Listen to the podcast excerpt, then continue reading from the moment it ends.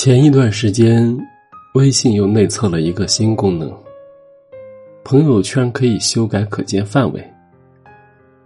新功能上线之后，你可以随时调整朋友圈的动态，把内容公开或者是私密，也可以让它部分可见或者不给谁看。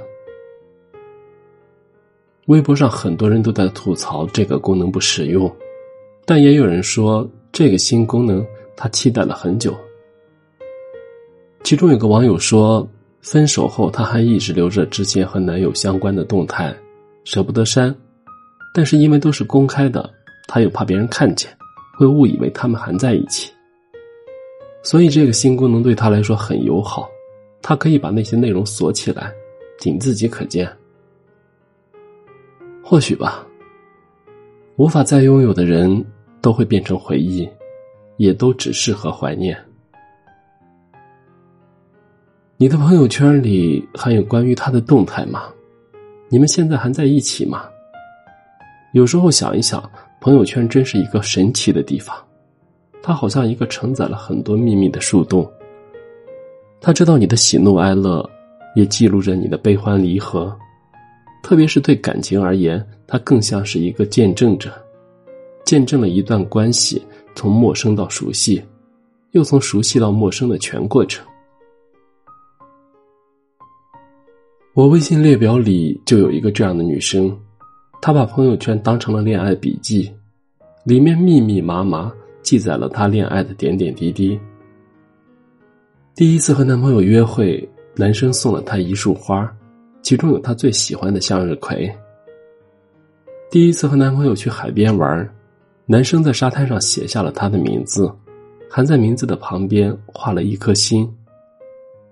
第一次在大街上和男朋友手牵手的走路，因为紧张，她手心里全是汗。第一次和男友吵架，她赌气摔门而出。她着急忙慌的在外面找了他两个小时，给他发了无数条微信，打了数通电话。恋爱一周年那天，他订了他最喜欢吃的蛋糕，还带他去见了很多朋友，并许诺明年要带他回家。热恋期的他们满眼都是彼此，即使发生了争吵，也只是甜蜜的小插曲。每次看到他发的朋友圈，我都忍不住感慨，心想：原来人在被爱着的时候，真的会幸福到冒泡泡。可惜，再漫长的温柔都会有尽头。从今天开始，他更新动态的次数越来越少。有时候一连几个月都没有动静，直到上个月，他发了一段很长的文字，说是已经分手一段时间了。那条动态最后的两句话是这么说的：“我的心动要告一段落了，虽然很遗憾，很不舍，但也只能这样了。爱情里总是会有很多的无可奈何，当缘分不够的时候。”爱就成了遗憾和心酸，这尽管残酷，却也是事实。《东邪西毒》里有这样一句台词：“当你无法再拥有时，你唯一能做的就是不忘记。”所以，分手之后，之前的那些动态他都没有清空，他可能时不时的会翻看那些内容，看到开心动容的，脸上会浮现微笑。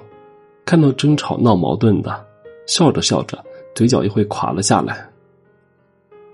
也许他自己都想不通，曾经那么相爱的两个人，何以走到今天这个地步？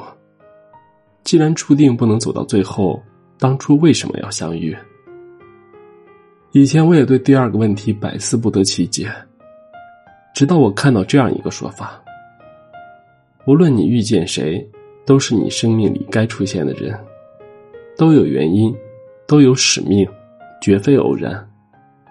这个人一定会教会你一些什么。是啊，人生一程，你遇见的每一个人都是来渡你的。对的人教会你珍惜，错的人教会你成长。无论对错，都是最好的安排。毕竟，真爱之路本来就百般迂回。千般兜转，爱到后来变成回忆，是我们都不想看到的。但这已然是我们力所能及的全部了。就像歌词里唱的那样，谁都不要说抱歉，何来亏欠？我敢给，就敢心碎。新功能上线的那天，我在朋友圈刷到了这个女生的动态。她截图微博的热搜，发了一张图片，配文道：“爱你这件事儿，从来都是我一个人的秘密。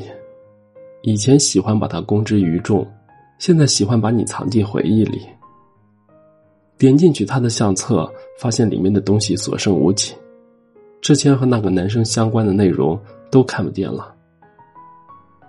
有的人啊，即使不在身边，却永远在心里。此去经年，他都是你回忆的一部分。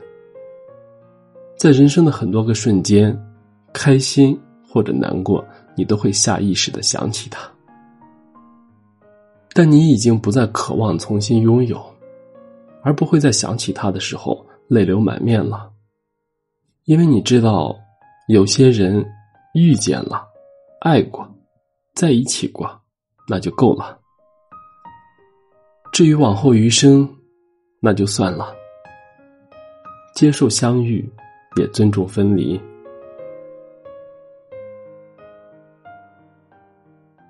我是余生，感谢您的收听。